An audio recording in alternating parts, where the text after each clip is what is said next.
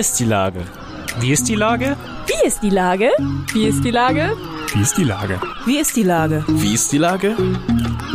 Der fast tägliche Podcast mit Lars Meyer. Wie ist die Lage? Unser fast täglicher Podcast als Kooperation von der Mopo und der Gute-Leute-Fabrik spürt tagesaktuellen Fragen nach. Seit 2020 kommen prominente Lenker und unbekannte Denker, also Barkeeper, Bäckerinnen oder Bürgermeister, knapp 15 Minuten zu Wort. Die Auswahl ist rein subjektiv, aber immer spannend und überraschend. Mein Name ist Lars Meyer und ich rufe fast täglich gute Leute aus Hamburg an. Unser Werbepartner, der das diese Woche möglich macht, ist Bederland. An 28 Standorten in Hamburg und Umgebung genießen Sie Wasserspaß und Entspannung für Groß und Klein. Das war Werbung. Herzlichen Dank. Heute befrage ich die ehemalige Bundestagsabgeordnete und Bundesvize der FDP, Katja Suding. Ahoi, Katja. Ahoi, Lars, moin.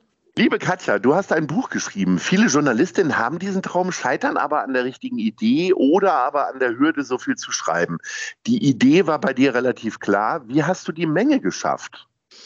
Das, das floss tatsächlich aus mir raus. Also ich glaube, ich habe das gebraucht. Nach elf Jahren Vollzeit Hardcore-Politik ähm, bin ich ja ziemlich radikal in ein neues Leben gegangen, ohne Politik. Das fühlt sich schon an wie eine Vollbremsung. Und das dann nochmal in so einem Buch zu verarbeiten, war wirklich schön für mich, ging also total easy und ich wusste, dass es ganz viele Menschen interessiert, weil ähm, so ein Umbruch, etwas Neues zu machen, ich glaube, das haben jetzt insbesondere äh, seit Corona ganz, ganz viele Menschen, die sich echt fragen, ähm, bin ich hier noch richtig, soll ich was anderes machen und ähm, ja, darüber habe ich auch geschrieben, eben aus meiner Perspektive. Wo kam denn bei dir der Punkt? Du hast ja gesagt Vollbremsung. Wann kam denn der Punkt, wo du diese Vollbremsung hingelegt hast? Das war ja schon ein Jahr vor der Bundestagswahl. Ähm, hatte ich mir schon intensiv monatelang Gedanken gemacht, will ich noch mal vier Jahre weitermachen, will ich das nicht? Ähm, und habe dann, ähm, nachdem ich intensiv noch mal geguckt habe, was ich eigentlich mit meinem Leben machen möchte, äh, mich dann dazu entschieden, äh, nach elf Jahren was anderes zu machen. Also ich habe das ein Jahr vor der Bundestagswahl ähm, kommuniziert und bin seitdem echt happy. Das Buch heißt Reißleine, wie ich selbst mich verlor, äh, wie ich mich selbst verlor und wiederfand. Der, ähm, die, das sind ja drei Zeitpunkte im Grunde. Ne? Also du musst ja erkennen, dass du dich selbst verlierst, dann hast du die Vollbremsung gemacht und dann findest du dich wieder. Kommen wir mal zum ersten Punkt. Wann hast du denn das erste Mal das Gefühl gehabt, oh Gott, bin ich das jetzt eigentlich? Noch? Also das, das hatte ich von Anfang an, dass ich immer wusste, okay, ich liebe, was ich tue, ich will Politik machen, aber ich wusste immer, das ist echt mit, mit Härten für mich verbunden, so die Öffentlichkeit, der Druck in der Partei, ähm, das viele weg sein. Das war schon immer nicht ganz einfach für mich. Ich habe das aber, weil ich so geliebt habe, viele Jahre gemacht, ähm, bis ich dann irgendwann gemerkt habe, ich, ich muss mich so abkapseln von allen, damit ich diese Nebenwirkungen, diese unerwünschten überhaupt aushalten kann, damit ich meinen Job machen kann, dass ich irgendwann gar nicht mehr wusste, wer ich überhaupt noch bin. Also da habe ich mich verloren. Dann habe ich mich entschieden, ähm, aufzuhören, was anderes zu machen. Und dann ähm, habe ich mich Stück für Stück wiedergefunden. Und das ist ehrlicherweise ein Prozess, der immer noch andauert. Du bist ja, im Grunde bist du ja auch richtig da reingeschossen in die Politik, weil es damals eine sehr legendäre äh, Kampagne gab. Der äh, gelbe Regenmantel ist, glaube ich, vielen tatsächlich noch in Erinnerung mit dir auf den Plakaten. Jetzt hast du ja vorher als PR-Beraterin gearbeitet. Das heißt, du wusstest ja so ein bisschen, was so mit Öffentlichkeit irgendwie so auf dich zukommt. Hat dir das ein bisschen was gebracht oder war das doch ein ganz anderes Gefühl? Das ist völlig was anderes, wenn man selber in Öffentlichkeit steht. Also ich wusste natürlich, wie die Mechanismen ähm, der, der, medialen Öffentlichkeit funktionieren und das war sicherlich auch gut, es zu verstehen. Aber es ist ein komplett anderes Spiel, wenn man da selber steht und wenn man auf einmal selber von ähm, Menschen gejagt wird und, und ähm, ständig ein Mikrofon und Kamera auf eingerichtet ist, Menschen sich auch extrem fürs Privatleben interessieren, wie es bei mir auch der Fall gewesen ist und man selbst einfach eine öffentliche Person wird. Das ist schon, also ich musste mich da sehr dran gewöhnen und habe es bis zum Schluss auch nicht wirklich geschafft, es zu mögen. Äh, wie hast du denn deine Mitmenschen geschützt? Beispielsweise. Also wenn immer eine Kamera auf dich gewendet ist, dann kriegst du auch die Kinder und so weiter mit. Konntest ja, da, du da, ja, hast du da, da so eine Trutzburg aufgebaut sozusagen? Also was die Kinder, als sie noch, inzwischen sind sie erwachsen, ja. ähm, als, als sie noch ähm, klein waren, gab es die ganz klare Ansage, dass sie auf keine Fotos ähm, oder auf keine Videos dürfen. Daran wurde sich auch gehalten.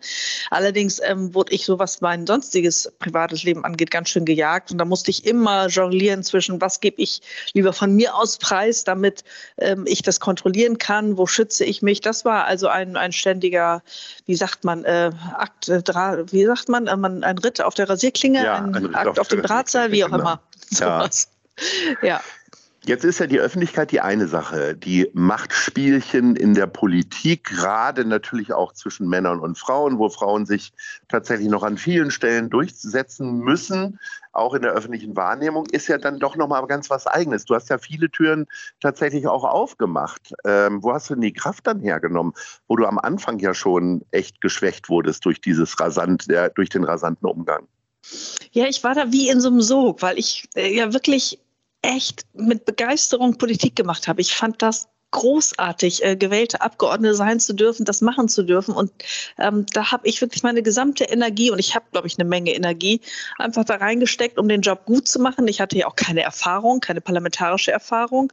Ähm, auch äh, mein Landesverband äh, in etwas ruhigeres Fahrwasser zu bringen, das war ja nicht ganz einfach, da auch durchzusetzen. Da habe ich schon äh, sämtliche Energie, die ich da hatte, ähm, aufgewendet, vielleicht auch, auch mehr als, als gut war. Am Ende war es ja auch erfolgreich, aber es hat mich eben auch zermürbt und ich habe auch festgestellt, dass ich Dinge äh, vermeintlich oder tatsächlich tun musste, die ich eigentlich gar nicht tun will. Also diese harten Kämpfe, die man ausfechten muss in Parteien, äh, die bin ich ja auch selber gegangen, aber das äh, widerstrebt mir, das ist nicht mein Naturell. Ich bin froh, dass ich da raus bin.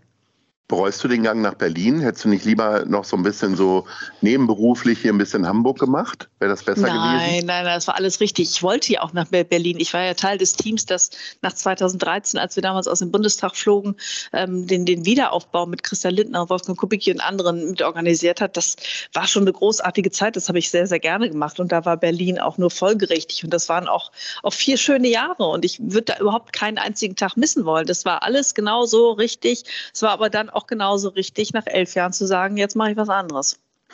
Jetzt hatte ich das fortlaufend geschwächt. Äh, was sind denn tatsächlich so positive Aspekte gewesen? Also auch unabhängig vom Politikmachen, die große Liebe dazu. Gab es so Nebeneffekte, wo du gesagt hast, ach, das war eigentlich auch ganz schön? Eigenen Fahrrad zu haben, Bahncard 100 oder irgendwelche anderen kleineren Details? Ja, klar, das ist alles, das sind, das sind Angenehmlichkeiten, aber ähm, äh, ich habe mir auch damals Gedanken gemacht, so wie ist denn das eigentlich ohne? Ähm, habe aber dann ja jetzt den Praxistest gemacht. Ich kann sehr gut ohne Fahrer und ohne Bahncard 100 leben. Also äh, es gibt auch ein Leben danach und das ist sehr, sehr angenehm. Ähm, nein, aber ich habe natürlich ähm, viele tolle Menschen getroffen. Das bringt die Politik mit sich. Also äh, in der eigenen Fraktion, in anderen Fraktionen, aber auch ähm, rundherum. Also das waren letztendlich, Lars, wir haben uns auch durch die Politik kennengelernt. Oh ja, ja, ja. So, also das sind schon ganz, ganz tolle Menschen, die, ähm, die ich kennenlernen durfte, mit denen ich sprechen durfte, die ich auch, auch jetzt, ähm, äh, wo ich jetzt noch Kontakte pflege. Also da war auch vieles, vieles gut. Du hast ja gesagt, dass dieser Prozess des sich Wiederfindens immer noch im Gange ist. Das heißt, es hört sich ein bisschen so an, als wäre das Buch auch so Teil einer Therapie gewesen. Ja, ein Stück weit ist es das tatsächlich gewesen. Also so äh, zurückzublicken, ähm, mit ein bisschen Abstand auf die Zeiten, da auch nochmal zu gucken, wie war das eigentlich, äh, Zusammenhänge erkennen, das konnte ich damals gar nicht. Da war ich so in diesem Tunnel, so in diesem Film, da hätte ich gar nicht sagen können, was da eigentlich passierte. So, aber mit ein bisschen Abstand ähm, konnte ich das schon und habe da auch äh, vieles verarbeitet. Also tat mir sehr, sehr gut. Und jetzt ähm, versuche ich auch diesen Schutzpanzer, den ich mir zulegen musste, um vieles von dem einfach auszuhalten, mit dem ich eigentlich als Mensch gar nicht klarkam, den jetzt auch wieder loszuwerden. Und Risse hat dieser Panzer auch schon bekommen. Also ich bin jetzt schon dabei, mich, mich äh, wiederzufinden und äh, auch da schon ein ganzen, ähm, ganzes Stück auf dem Weg gegangen. Wenn das Buch nicht nur für dich ist, für wen ist es denn sonst? Für äh, welchen Personen rätst du denn, dieses Buch mal zu lesen, um an deinen Erfahrungen vielleicht zu wachsen? Also es ist sicherlich ein, ein Buch für alle Menschen und davon gibt es viele, habe ich durch viele Gespräche erfahren, für Menschen, die an einem Punkt ihres Lebens sind, wo sie sich Gedanken machen, ähm, was will ich mit dem Rest meines Lebens anfangen? Will ich nochmal äh, was anderes machen, jobmäßig, privat, wie auch immer? Ähm, wie erkenne ich überhaupt, ähm, ob ich das möchte und was ich möchte? Habe ich den Mut, das zu tun? Das ist jetzt nicht der klassische Ratgeber, aber es ist doch, ähm, glaube ich, liefert viele Impulse, wie so ein Prozess funktionieren kann, wie er bei mir funktioniert hat und ähm, was man da machen kann, um, um sich da wiederzufinden. Wie hat das denn jetzt am Ende praktischerweise funktioniert? Also äh, die Annehmlichkeiten weggeschnitten, die Öffentlichkeit, äh, der tägliche Stress, möglicherweise auch widerwillig Sachen zu machen, die man nicht machen will. Da gibt da gibt's ja wahrscheinlich auch ein bisschen Verlustängste, ne? Also Verlust von Bedeutung mhm. und so und Macht vor allen Ja, Dingen. das sind Ängste, die ich auch hatte im Vorfeld meiner Entscheidung. Ich thematisiere das auch ganz offen, wie worüber ich mir Gedanken gemacht habe. Ja, stürzt man vielleicht vom Regen in die Traufe? Ähm, wie ist das eigentlich auch, auch wirtschaftlich? Also es ist ja nicht so, wie, wie manche Menschen denken, dass man Mitte 40 aus einer Legislaturperiode Bundestag geht und ähm, dann äh, finanziell versorgt wird. Dem ist überhaupt nicht so. Also Ja. ich ähm, bin nicht vermögend und ich muss mich finanzieren und ähm, meine Kinder versorgen, mich selbst. Und das tue ich jetzt auch. Und ich ähm, habe wieder ähm, neue berufliche Projekte gefunden und ähm, wusste ja aber auch vorher nicht, wie das laufen würde. Also ich hatte ja keine Ahnung, was danach kommt. Ich hatte ja kein Angebot, ähm, weswegen ich aus der Politik gegangen bin. Ich bin ja erstmal ins Nichts gegangen und habe mich dann aber einfach geöffnet, habe gesagt, das Universum wird schon für mich sorgen, habe ähm, ja, mich dem Fluss des Lebens hingegeben und dann kamen auch schöne ähm, Angebote, Gespräche, die ich geführt habe. Und jetzt ähm, führe ich ein ganz schönes, normales Leben und bin einfach happy, ohne 16-Stunden-Tage und ohne viel Druck. Äh, welchen Blick entwickelst du denn auf die derzeitige Politik? Also Stichwort Landesgruppe Hamburg ist ja ein bisschen durcheinander geraten gerade.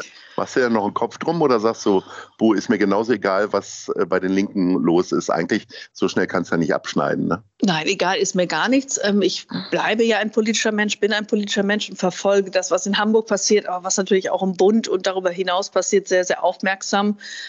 Ja, das, das lässt mich natürlich auch jetzt nicht los nach, nach all den Jahren. Das ist ja klar. Hast du da eine Meinung zu, wie man mit Ich- den Julis da umgeht? Ja, ich, das ist immer ähm, doof, wenn man so als ehemalige Landesvorsitzende dann seinem, seinen Nachfolger in dem Team da Ratschläge erteilt. Aber natürlich wünsche ich mir, ähm, dass es genauso harmonisch äh, weitergeht, wie das in den letzten Jahren ähm, auch un- unter mir der Fall gewesen ist. Und wünsche, dass man sich da zusammenrauft und die, die An Aufgaben anpackt, die da liegen. Das sind ja eine ganze Menge. Und dazu braucht es eine, eine starke FDP, einen starken Landesverband, ähm, der da auch äh, in vielen politischen Punkten dem Senat auch Kontra geben kann. Ja.